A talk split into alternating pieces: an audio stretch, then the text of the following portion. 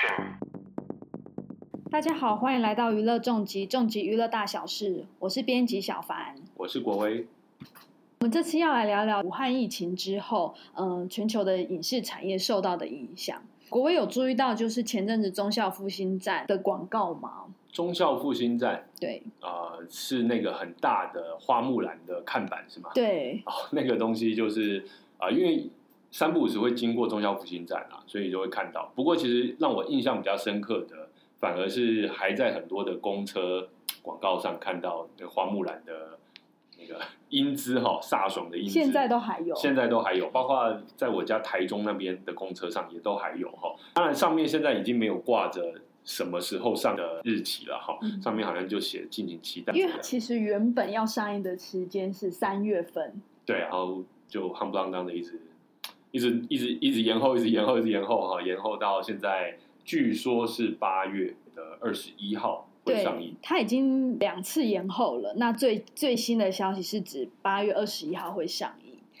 对不过说是说八月二十一号到底能不能上映，也还在未定，也是还是一个未定之数啦哈。对，还是要看疫情的发展，现在状况是怎么样子。那呃，除了这些呃，除了像是《花木兰》这部片子延后上映之外，其实另外还有一部也是很多人都关注的大片，还不知道什么时候能够上映。对，就是诺兰的新片《天能》，那它其实也是因为美国的疫情影响，所以它已经两次延后。那目前什么时候要上映，其实也都还不知道。对啊，现在好像就是诺兰这部片跟花木兰哈，天能跟花木兰这两部片在互相博弈，哦对不知道说谁要先冲下去这样子。对啊，因为他们呃，现在大家都觉得说，哎，这会不会是能够重新替呃影剧院打的一剂强强心心针针？对，那但是谁要来当这根针呢？对不对？大家都不想当第一个。对，所以有点有点尴尬。但如果说时间真的抓的刚好，因为大家就闷很久了哈，就觉得说，哎呦，那我就是纷纷涌入也有可能。所以说，其实现在就是一个很微妙的情况。对对啊像华纳兄弟他就预估，就是如果《天能》这部片，他如果要回收成本的话，因为它其实是一个制作成本非常非常巨大的一部片，成本有高达两亿美元，它必须在全球影院要有八成都开放的情况下，它的成本才有可能回收。对啊，八成哎，哇塞！所以现在看起来真的有点困难。好，我们说八月初能够有有八成的戏院能够开放，哎，真是觉得很很很困难哈。而且你看看，就花木兰还有天能这两部片，动辄成本都是两亿美元以上，对其实很惊人哎。对啊，这数字很惊人。大家可以想一想，两亿美元六七十亿台币，好，然后要在上映的几个月之内回收回来。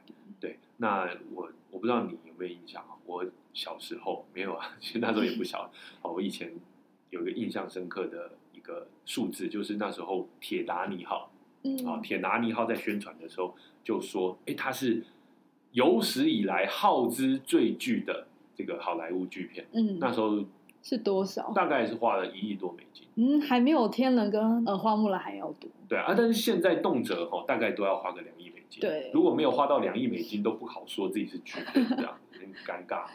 对啊，所以你看，在成本如此巨大的情况之下，它就一定得要有一定的戏院量，才有办法支持它能够在首轮上映的时候回收。对，那像花木兰，它其实迪士尼当初就是很看重中国市场，毕竟这是一个中国的故事嘛。对啊，但目前中国电影院其实也都还在关闭的状态，其实一切什么时候要开放都很难说，所以这也是迪士尼目前很两难的部分。中国的状态比较尴尬，就是因为呃，当然我们现在还是零星的案例啦。哦，那如果我们相信它的数字的话，就是呃，北京或者说呃邻近的一些省份也都还有一些零零星的呃感染案例，对哦呃阳性案例。那也因为这样，我们就尽量的小心为上嘛。所以说电影院都还在关闭，但这一关哦，从呃刚爆发那个时候一直关到现在，然后说已经过大半，已经大半半年年了，对啊，所以电影院都没办法开张。那现在到底要获得什么样的指示才能开张呢？也还不没有一个确定的。国卫有看到前阵子有一个中国的消息，是指有一个他们的影业高层自杀，那有人就会联想到会不会是跟他们的那个影业现在的状况有关？哦，这个位影业的高层，我有印象了，他就是博纳影业的副总裁黄卫。对，那他前阵子也就是啊，当然我们相信就是没有其他外力的介入的情况之下，他坠楼身亡这样那其实博纳影业投资过蛮多我们算蛮熟悉的电影哦。对，像是呃《一代宗师》《桃姐》，这些都是很有名而且有得过奖的片子，其实都是博纳影业有投资的。那其实博纳影业它也是中国第一个在美国成功上市的影视公司。那它在第一季就已经亏损四十五亿元，所以大家要这样联想，它的坠楼跟整个亏损有没有关系？好像也很容易联想到。对啊，哎，这四十五亿元很惊人的，如果是人民币的话，对啊，对不对？好。那台币也不也蛮恐怖的，台币也很多。对啊，那中国的导演贾樟柯呢，就在微博上说啦，啊，他的自杀可以说是行业之悲啊，啊，呼吁电影院赶快复工。但其实中国电影院要复工，并不是看整个疫情的状况而已，他们最主要还是要看他们的领导人下令说，哦，可以开放了才可以开放。对啊。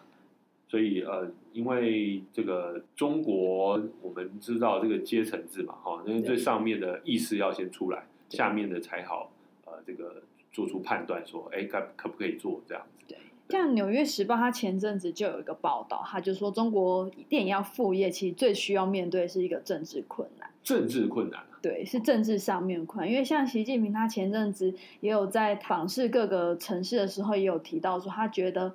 电影在家看就好，不需要上电影院。那就会有人觉得，会会不会是他对电影这个行业就没有那么的重视，所以导致他现在还是觉得要关闭电影院，不要让它成为一个疫情在爆发的风险。是说习大大本人不喜欢看电影，是这个意思吗？很难讲了，哈。但总而言之，他之前大概也是疫情最紧绷的时候吧，他当然也就是只能讲说啊，就大家就在线上看就好了。对不对，那可是我觉得哈，可能下面就揣揣摩上意，对不对？就觉得说，哎，之前呀，这个习大大就是说了，大家就线上看，呃加上最近又有一些疫情哦，还在持续的呃发生当中哦，所以我们就继续关闭好了，好，影院就继续没有办法开业，好，这个就很麻烦了。到目前为止的话，中国影院公司关闭的已经有达到一千五百四十二家了，有八千多家，包括像是电影制作啊，或者电影咨询啊，或是相关行业的企业倒闭。哇，这个可见原本的蓬勃发展的情况哈。那当然，这个疫情也算是。这个棺材上的最后一根钉子哈，其实也不只是疫情造成这个影响，可能还有一些像美中的贸易战啊，或者说也其他的因素，也造成了其实中国的影剧产业哈，加上一些法规上的加严更严格的管理哈，审批制的，你知道哈，所以说让中国的影业呢，其实的确遭到了很大的冲击哈，所以说是雪上加霜啊哈。那另外啊，其实也有一些延伸的效应。对，因为像中国的电影院跟台湾电影院都蛮像，蛮多都是在百货公司里面或在市中心。那其实电影院它招来的人流啊，其实对于周遭的商城发展是有非常大的影响。那现在连电影院都还没有开放的话，其实对周遭的一些商家影响就非常大，他们也没有生意可以做。对啊，像我们在台湾也一样嘛，就是去看个电影啊，约会嘛。然后顺便吃个饭啊，里面都有美食街，或是说一家一家的餐厅。对，然后就会逛街，就会逛个书店啊，或者说买一些东西这样子。这就是创造出了整个消费哈。那甚至中国的影城其实跟房地产开发也是连接在一起的嘛。对，很多像之前万达啊什么什么等等的影城，他们就是开去去开发这些影城，然后附近就造镇，然后盖很多的房子。对不对？所以这样电影院真的占了一个很重要的位置。对，它就很环、很很很很这个轴心的角色。嗯，好，所以说，那你现在电影院不能看了，或者说你新的电影院大概也没有人投资、没人想要盖的时候，你就其他的都停摆下来了。那所以这也会影响到，呃，当然这影响到中国的整体经济发展了哈。那这个全球第二大经济体的经济危机，也可能会连带影响到其他国家。那当然就不得不说一下。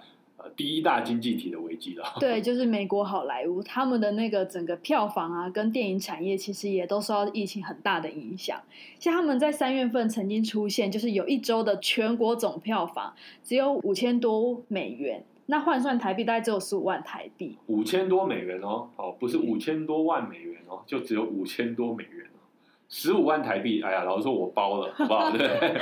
国外都可以是是，对对对，我们就包了，我们就带着一个这个国片，我们就到美国一个戏院连连播它一个礼拜，然后包这个戏院，然后我们就地下一个呃全美票房冠军的头衔。对，我觉得要对比的话，就对比去年的话，你才会知道这个落差到底有多大。像二零一九年，对，二零一九年三月底那时候，同州的票房其实高达两亿四百一十九万，两亿四百一十九万，其对实也是就六七十亿台币嘛。对，那时候上映哪些片呢？像比较大，大家知道就是惊奇队长、艾丽塔，像这些片，其实在台湾那时候的讨论度也都非常的高。嗯，算是很典型的好莱坞巨片哦，特效也多。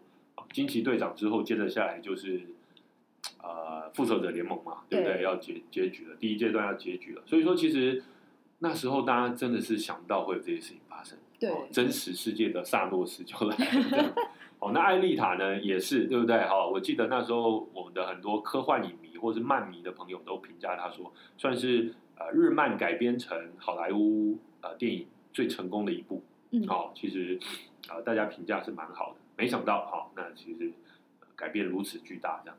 但其实有分析师就预估说，今年应该是美国票房三十一年来最差。但我觉得这其实很好想象啦，就因为你大半年已经浪费掉了。对，根本就没有人敢去电影院看电影。这样对啊，所以除非啦，哈，除非有什么神奇的事情发生，要不然二零二零年我觉得就是一个 V 型的深谷。对好，那二零二一年我们期望说呃能够恢复了，好，那但是呃这个二零二零年我觉得就已经注定了这样子。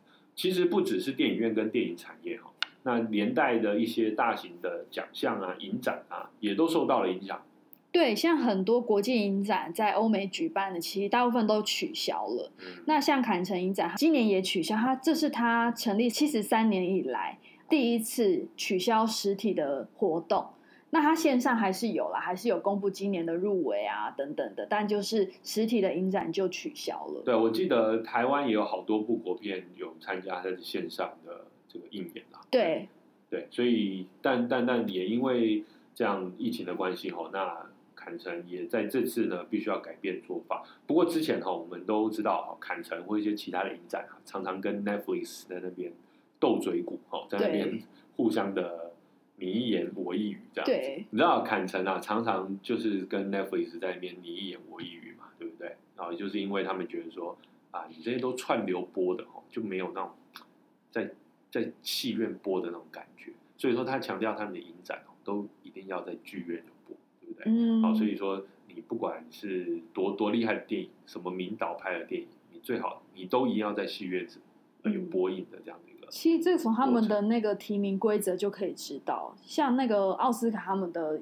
提名规则就有规定，你一定要在洛杉矶的商业电影院连续播放七天，每周要有三场的放映，嗯你嗯，才有资格去呃申请提名这件事哦，所以。一定要在洛杉矶哦，对洛杉矶的商业电影院。对哦，所以其实这个规矩呢，呃，算是很久以前就建立了啦。对哦那但这次疫情呢，就打破了很多规矩，所以这次也就是二零二一年的奥斯卡，明年的好、明年的奥斯卡的入围资格呢，好、就只要是有在串流上播的电影也都可以哦。对，就是如果你原定是要在戏院播，但因为今年真的戏院状况很惨，所以你后来改到上架到串流的电影，它也可以算是符合入围资格。但它目前是说，它只仅限这一次有这样子的额外的开放。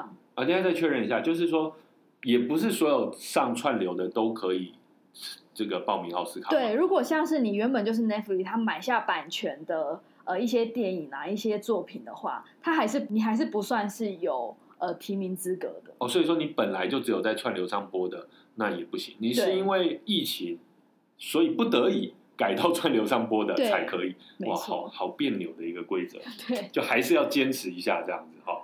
好，虽然说我要开放一点点，但不能完全开放。没。错，对，那像这样的片子有吗？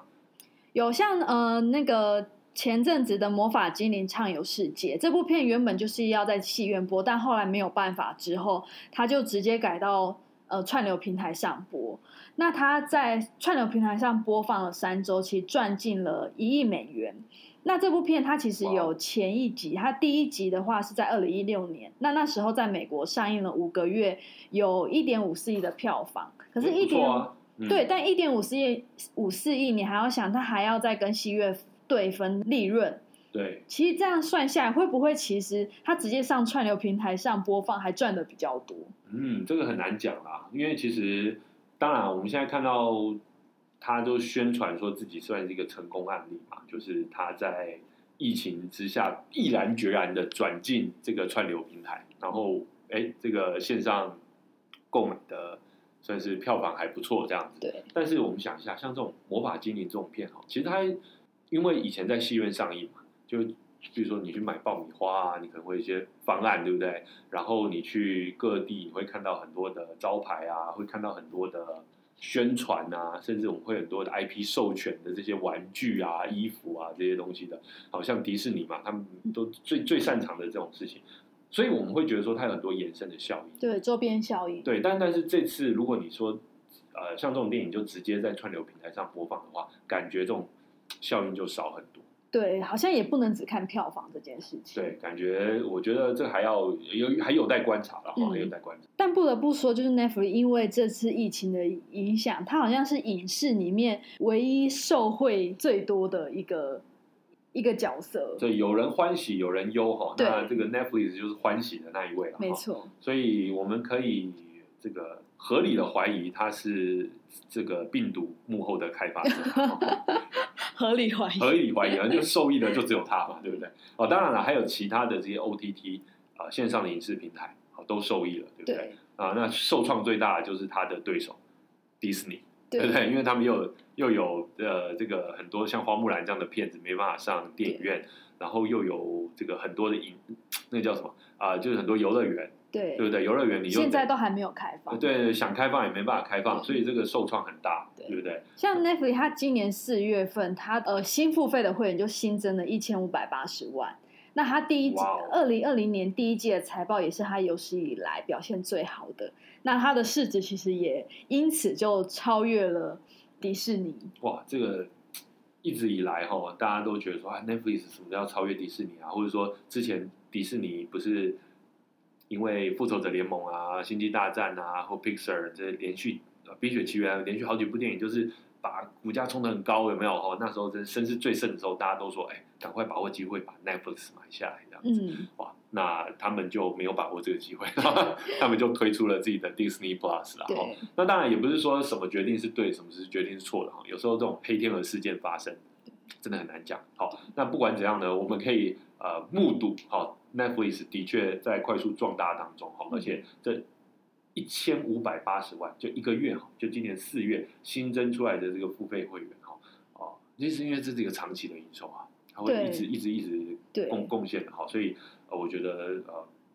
怎么讲呢？我这个世界在改变很快哦。对啊，我就是可以未来再看看这些串流平台跟其他的呃片商或是其他的相关产业，他们之间要怎么合作或者怎么抗衡，对，说不定哪一天迪士尼被 Netflix 买下来，整个转换了，对转过来对。。当然，我们现在还我，比如说我个人，我还是很期待这个 Disney Plus 在台湾能够呃落地。嗯，对，那但是因为现在限有限于呃限制于一些国际版权的问题哈、嗯它还没有办法在台湾落地。倒是 HBO 的 HBO Go 在台湾已经有、嗯呃可以用了，然后但是 HBO 现在就因为它底下好几个串流品牌。嗯现在就让人感觉很迷惑。它有 HBO Max，还有 HBO Go，然后还有一个 HBO Plus，就觉得说你后面到底要加多少单字你才高兴？好，所以说他不会有买。啊没有，我是我就是打算买，但是我现在就不确定说我到底要买 Go 还是要等它 Max 进来。嗯哼，好，因为我感觉里面的片不太一样。嗯，好，所以说现在就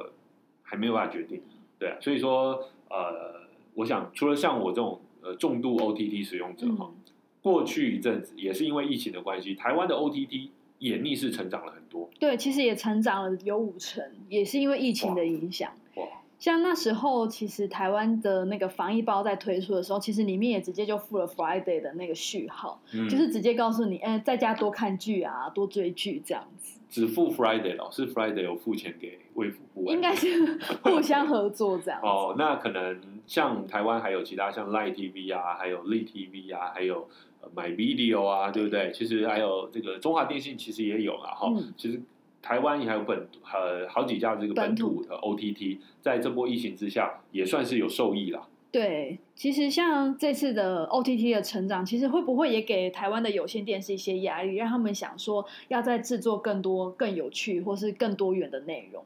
我觉得很难啦。台湾的有线电视比较状况比较不一样。嗯，那当然，我们我们还是呃期待说这个呃台湾的我们本土的 OTT 平台哈，能够在。呃，这这样的一个机会点，好一个窗口之下呢，找到还一个独特的、独特的存活的方式。毕竟我觉得现在都还在烧钱嗯，那我们就现在就来谈谈台湾的状况好了。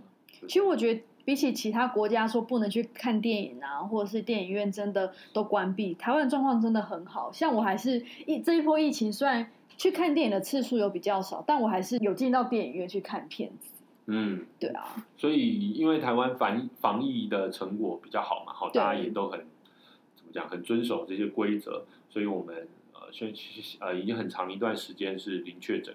对，好，那呃，当然接下来可能会逐步的有一些边境的开放了哈，还有这个还有一些还有一些变音，对，那但是台湾相对情况好很多，像呃，我们连台北电影节也算是呃这个疫后哈。疫情发生之后，第一个全球的实体大型影展。对，我觉得这件事我还没有，就感觉还蛮，身为台湾人还蛮蛮骄傲的。呃，就像之前我们也是疫情之后全球第一个可以开打的直棒一样哈。对。所以当时很多外国人就涌进来看直棒，还蛮有趣的哈。那现在呃，台北电影节也在呃热烈的举办当中啊哈。对。那刚才也讲到说，其实有很多的经典电影也趁着这个时候重新上映了。对，因为毕竟可能国外的片子没办法在台湾上映嘛，所以其实很多片商啊或发行商他们也积极找其他方式。那最多就是看到很多经典片重新上映。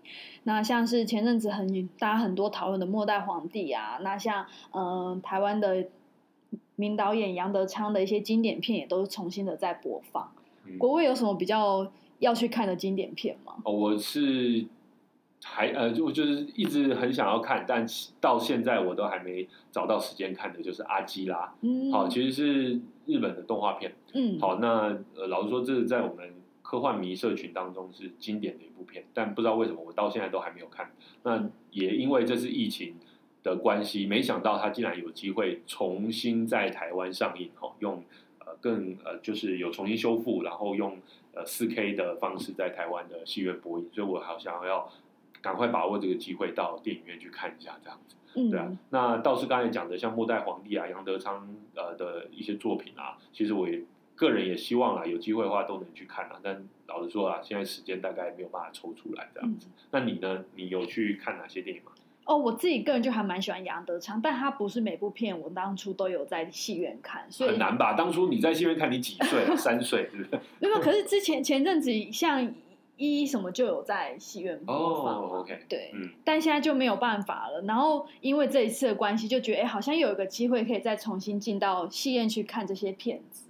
对，但我觉得这些经典片重新上映，也有一个机会是让大家看到过去的经典片是怎么制作的，那跟现况来做一些讨论，好像也可以再重新反思现在的影业的一个状况。的确是啊，我们刚才讲到像《末代皇帝》啊，或者杨德昌的作品啊，我们现在当然都誉为经典嘛。但是如果我们就想象一下，如果这些影、这些这些电影是在二零一九年，那时候疫情还没发生，好，然后我们的电影院充斥着好莱坞大片、特效片的情况之下，你说这些电影还能够挤出一个档期让你播吗？我觉得还蛮难的，对不对？好，那而且老实说了，可能都会被淹没哦，在这些呃其他的片子底下。我觉得现在这些经典片重新上映呢，给我们一个机会去反思。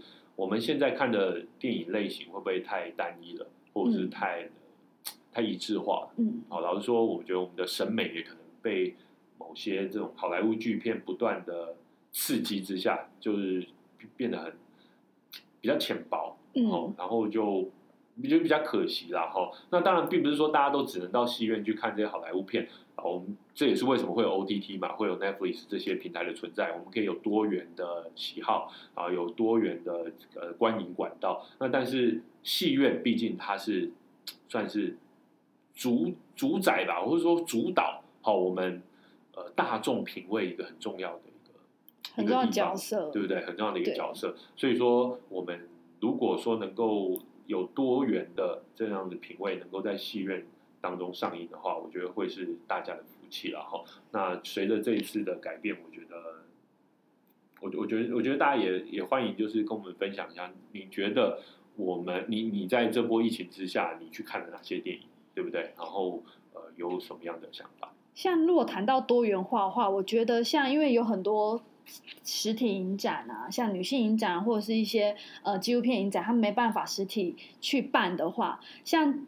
像纪录片影展就有跟 Gilo 合作嘛，那就可以在线上播放，你可以在线上看这些入围的一些、呃、很有名的或是很好看的纪录片。我觉得这某种程度上也是让那些平常并不会去参加这些实体影展的观众，然后可以透过网络，然后用是另外一种呃接触新的题材，然后让他们的观影经验更多元的一种方式跟机会。的确，那其实很多的 OTT 平台都收了很多的纪录片，嗯哦，那但是我们刚才提到的 Gillo，它嗯特别是呃国内一个重要的以纪录片为主的一个 OTT 平台，，对然后做的很认真了，哈，对那在上面可以看到，老实说就是包罗万象，各式各样的纪录片，哦，然后所以而最近好像也有一些方案，他们就跟 KK Street 合作，然后好像只要是大学生都可以免费看。对，目前大学生是免费。我当时候看到的时候就觉得，啊、为什么不是大学生？啊赶快就是回去拿一个这个，好，反正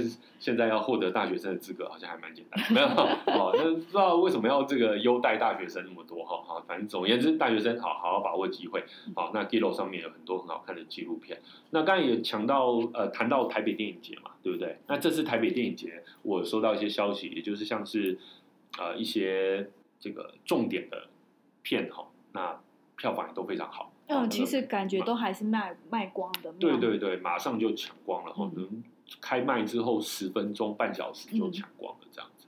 对啊，那呃，你这次有去台北电影节看什么电影吗？嗯，我目前是只有看了 VR 的电影，但我觉得这哦是一个我第一次看 VR 电影，我觉得这是一个非常棒的体验。对，去台北电影节，这次 VR 电影是呃有很多吗？呃，蛮多的。真的、哦？对，然后它也是选了其中一部这样。对，然后它也是循环播放的，不像哦是、比较不像场次式，它是一直进会有。去就可以。对对对，嗯，那这次你看了哪一部？我看了一部是关于在讲呃从九年后再重返福岛的一个片子，哦，但因为我觉得这种片子用 VR 呈现就是非常的特别，因为毕竟我们平常很难说再进去辅导这个地方了嘛，是对，所以就由导演他拍摄，但他们当地的居民他们的生活受到哪些改变啊，嗯，然后直接你就在那个当地的居民的家里，用这种方式去体验他们生活上的改变。我觉得这是一个完全颠覆过去观影的一个想象。好像就坐在他们家里。对，你就跟他们坐在一起，或是跟他们一起去看医生。他们的小孩目前现在都可能要定期的做检查，或者对对对，我觉得这种呃不同的呈现方式哈，的确可以呃为呃这个展呃这个新的作品哈带来一些新的生命哈。那像 VR 这种哦，其实它真的就很适合，它也不是真的需要继续呃这个一个戏院嘛去播映，对他其实它不需需要就是那个荧那个头盔，对头盔，对不对？对，好，所以设备，对啊，所以其实它本来就是很适合我们在线上看的东西，对啊。那其实说到多元性哈，之前的文化部长，好、嗯。大家呃很喜爱的郑丽君小姐呢，其实她还是在任的时候有承诺过，未来要建立一个国片映演的协商机制。嗯，那这个机制是为什么？可能也是因为受到这次疫情的影响，然后整个台湾的呃片商啊，或是发行商真的压力也很大，然后再加上国外的片都没有进来，所以像目前台湾的国片排片率是目前是规定是至少有百分之十，那他已经承诺说之后要慢慢的提升，希望在三年内可以提升到百分之二十。也就是五分之一。对，希望可以振兴整个国片的市场。哎，不过他提出这个承诺之后，就换人了耶。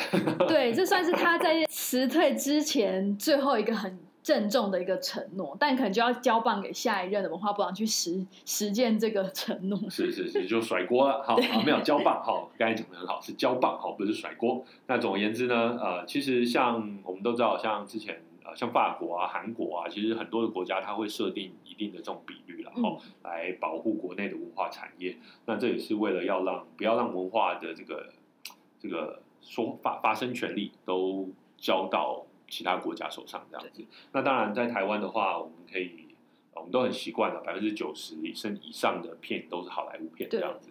那这样子的情况，大家习惯了就会觉得有点没什么，很难改，对，很难改。那但是呃，在其他国家或者说在一个希望能够让呃本土的声音能够传达出来的地方，可能呃这样子的话，觉得实在是不太好。对，所以我觉得这次的疫情好像它某种程度上它是个危机，但它也其在影视产业上，它也多出了很多让我们反思、跟让我们尝试或突破的一些嗯一个一个机会。的确啊，像你看，那之前的话是好莱坞片挤满满嘛，对不对？那现在好莱坞片不进来了，那为什么我们的我们就开始怎么讲？就是打掉重练嘛，好，那就从头开始想说，那如果我们要让整个电影的产业更健康的话，我们还需要做哪些改变？那其实除了刚才讲的这个映演比率、好排片比率之外呢，其实还有呃这个辅导金的制度，好，还有整个文策院的它的扶持的一些政策，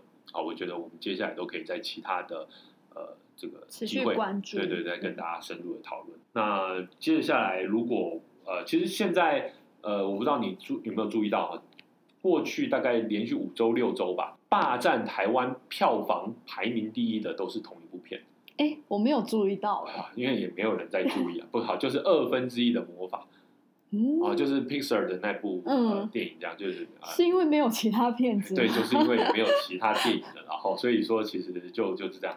那呃，但是因为接下来就开始有一些国片要上映了。对，好，所以说我们相信这个排行榜会有些改变。那我觉得其实大家真的是，呃，我们要多给这些呃电影一些支持啦。哦，那像接着下来，呃，九把刀的电影，哦，延了六年才上映的《打喷嚏》也要上映了。有，其实最近有看到在捷运也都有广告了。对啊，那据说现在在试片的一些口碑都非常好。嗯，好，我觉得大家多多支持了哈。那我们也期待这次危机能够成为影视产业上的革新啊！那我们透过 Podcast 呢，能够持续的跟大家聊电影、聊电影产业、聊这个影剧产业。嗯，这里是娱乐重击，我是编辑小凡，我是国威。好，欢迎大家到呃 Spotify 跟 Apple 平台持续关注我们，我们会持续录制有趣的 Podcast，欢迎大家收听喽！拜拜，拜拜。